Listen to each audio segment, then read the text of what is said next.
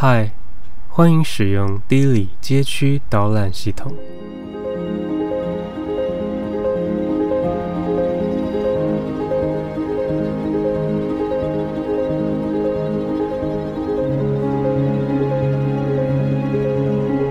本系统将花大约二十五分钟的时间，引导你来一段巷弄的小散步。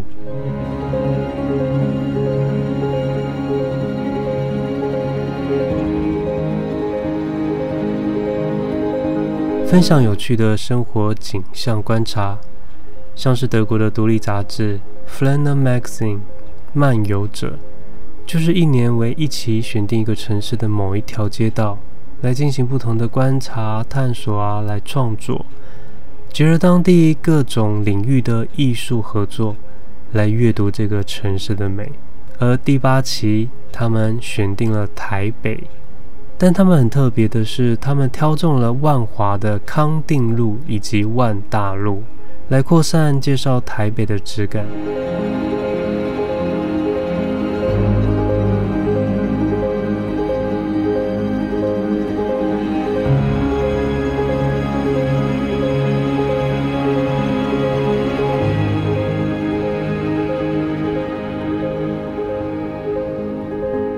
今天。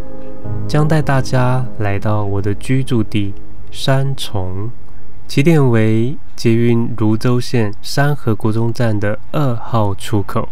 本次沿途散步会经过一间质感旅店，一条奇特的生活住宅街巷，以及一间人称猫庙的华丽庙宇。你准备好了吗？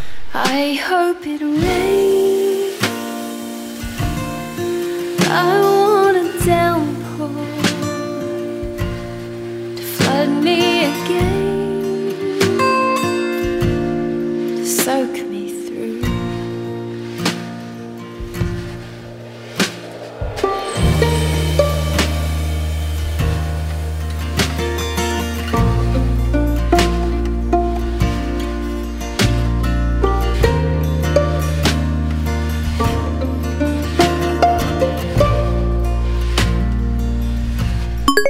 先，请从三河国中站的二号出口走出来，请往出口后方漫步一分钟。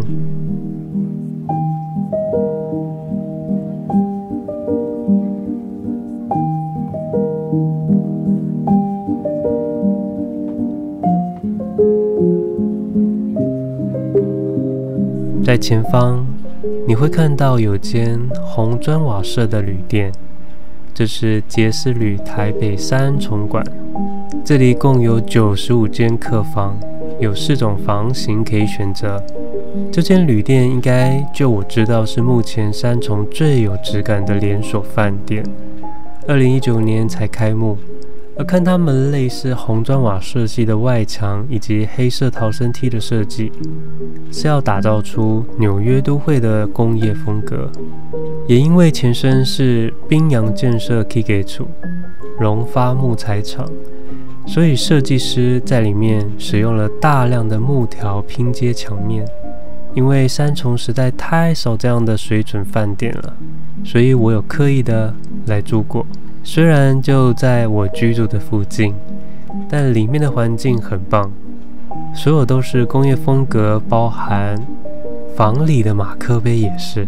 特别喜欢它的大厅，如果可以，请再往前走动，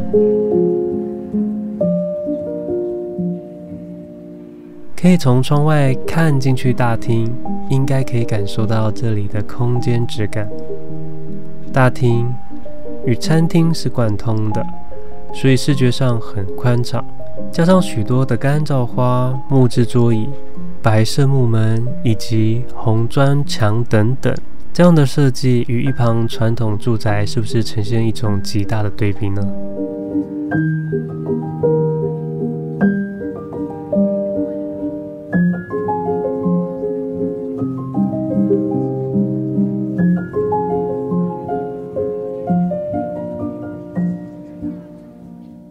现在，请返回捷运站二号出口，请背对杰斯旅往右走，顺着车水马龙的马路直直往前，直到遇见第一个红绿灯处，请过马路。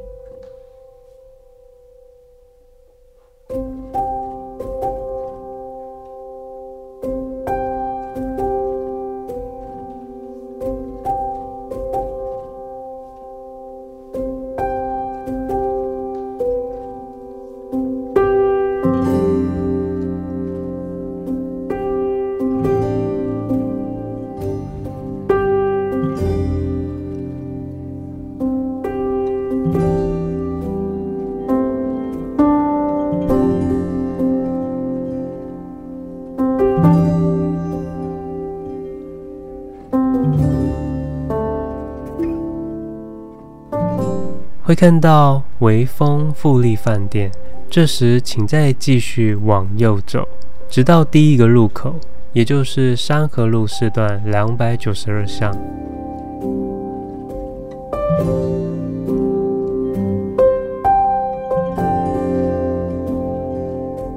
在这个转角，你会发现一间常常都有很浓咖啡香的庄园咖啡馆。请在此处向左转。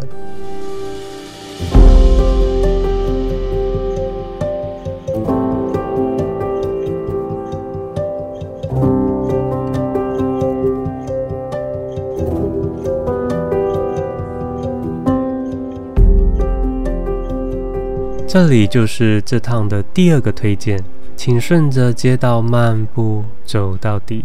在这个街道中，你有发现什么特别之处吗？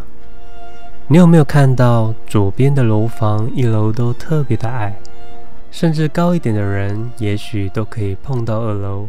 而在卖房网站上搜寻，这里的房子屋龄大约都有五十多年的历史。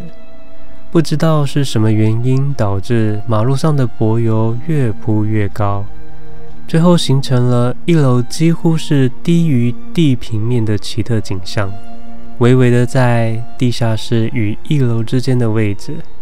也许你可以先站在这里停下来看一下这街道。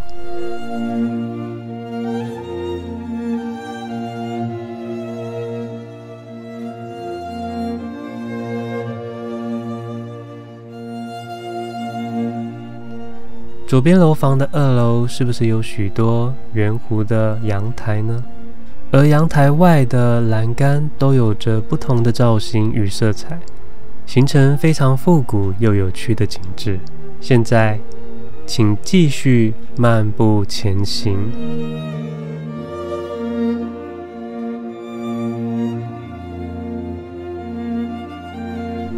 看看这些二楼阳台外。蓝白交错的瓷砖拼贴，以及上方斑驳的天花板，又或者是电线、管线都外露于阳台外的景象，在这个巷弄里成了一种风格。路上也可以顺道窥探看看一楼里头是不是有许多复古的空间设计，都是传统印象中的居住环境。大厅的祖先牌位，家庭式的理发厅。木质沙发椅等等，这些都是台湾生活印象，让我对这条街非常的喜欢，绝对有别于高楼大厦道路上行走的感觉。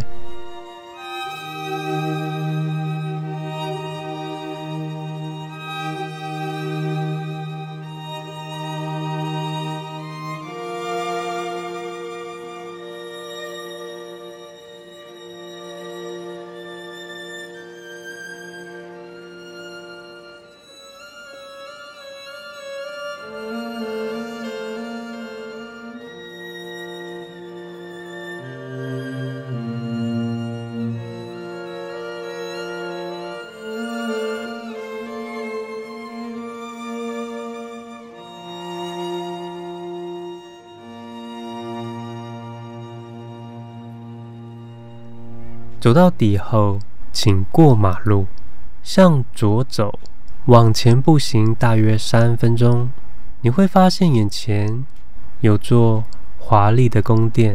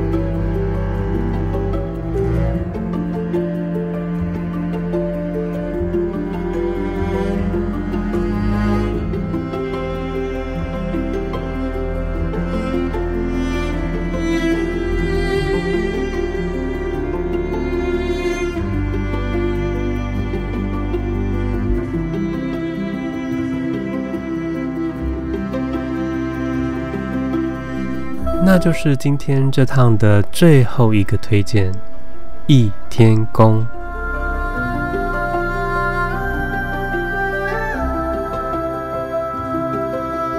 一天宫创建于一九五八年，完成结构体，直到两千年前后才完成所有的细节工程，耗费将近二十年的时间。这样子的大型艺术建筑实在令人赞叹。而建筑位置高于平面许多，要爬上许多楼梯之后呢，才能进入庙宇。所以想要来这边拈香，会有一种上山修行的感觉。就让我们爬上楼梯来瞧瞧这庙宇的精致度吧。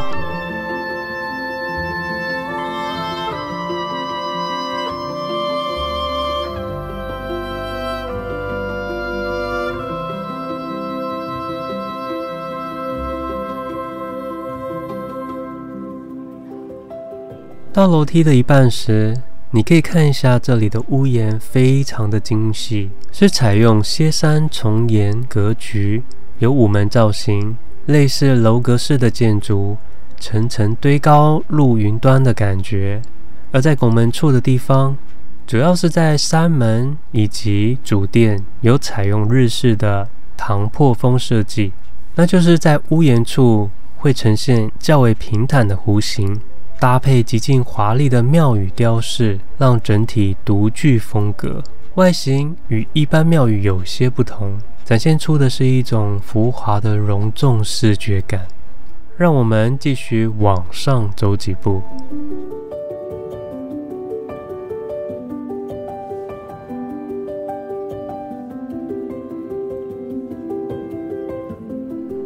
在拱门下的地方。也可以往右边入台处走，你会发现在这里是一个难得可以近距离欣赏庙宇屋檐上的装饰艺术的地方。在金黄色瓦上的剪贴装饰与花篮吊桶，能够表现出台湾寺庙的建筑特色。而这里的材质与技法组合多，有木雕、陶瓷、剪贴、彩绘等，非常丰富。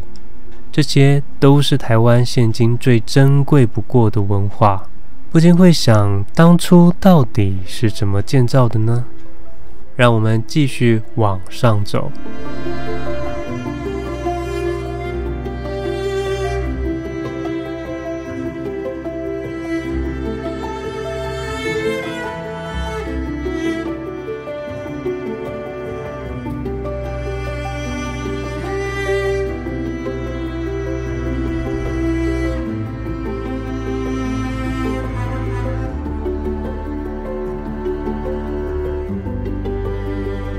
到入口前，是不是有看到左右两个雕刻的石柱？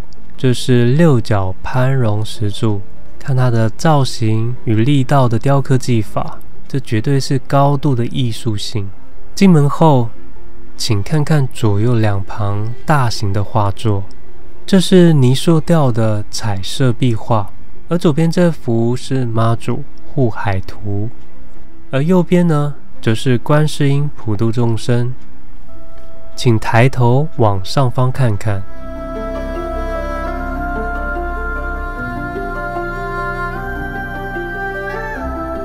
有一个类似八卦形状的设计，这是许多庙宇都会使用到的藻井，使用了中国古建筑中最常使用的工法，不用半根铁钉的准卯法组织而成，结构坚固耐震。而八卦藻井很类似蜘蛛结网，所以又称为结网。有没有感受到，当今天如果不是来参拜时，台湾庙宇即是生活中最好的艺术馆。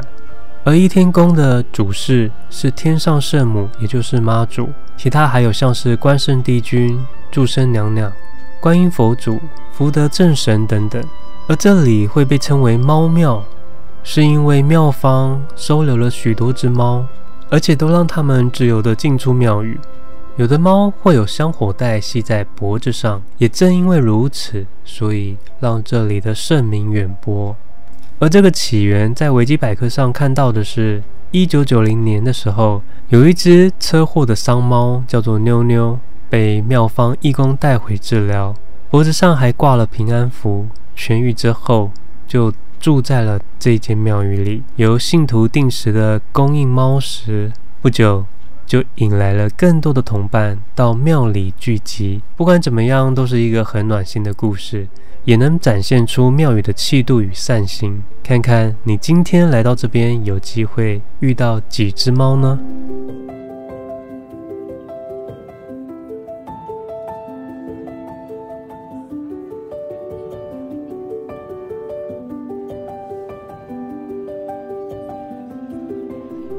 整体除了有细致的艺术装饰外，你也可以看一下正殿中庭的地方。原本中间应该是露台，现在多了玻璃顶棚。这个是我原本觉得非常特别的结合，因为透明的玻璃质感与传统的庙宇非常的违和感。这是许多为了延续扩大使用，避免贡品或是其他用品在下雨时淋湿。许多庙宇后来都会加上玻璃顶棚，所以现在有的庙宇新建时就会把这遮罩规划进去，所以演变成了近代庙宇建筑发展的特色之一。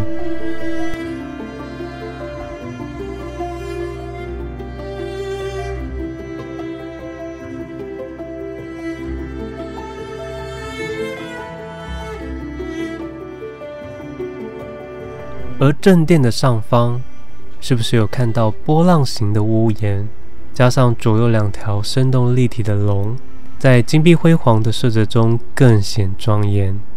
让我们回头准备往出口前进。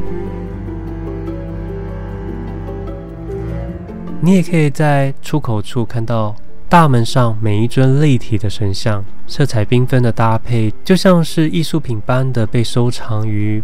透明罩里，也正因为整体一天宫的精致度跟艺术性，所以被列为新北市宗教百选建筑之一，是不是非常值得走一趟来欣赏呢？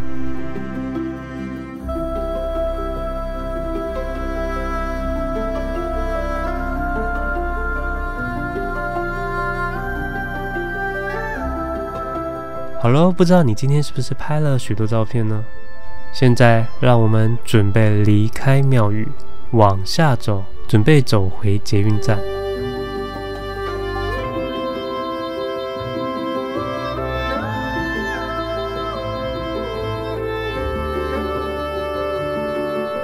而在一天宫楼下的街道，就有许多的小吃，常常在经过的时候，都会抬头仰望着这间庙宇，觉得这里真的是一个气宇非凡的文化之作。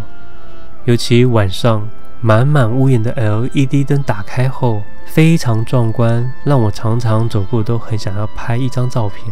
如果你肚子饿了，这边也可以顺道吃个晚餐再走，或者是也可以买个小吃，在公园休息一下。现在一天工下来后，请走斑马线过马路。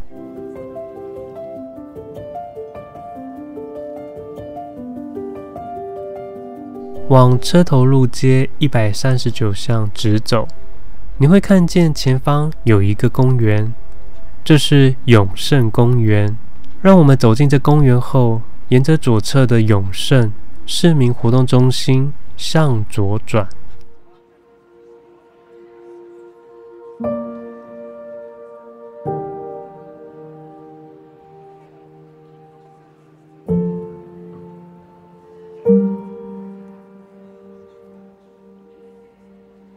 而在这活动中心的门口处，你可以再回头看看一天宫。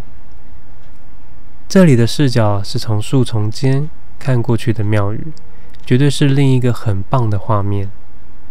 好了，让我们继续往前走。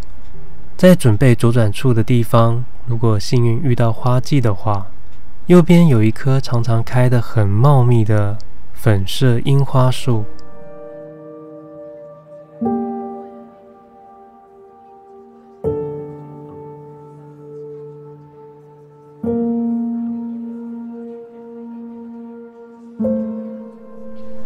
走出公园后，请继续直走。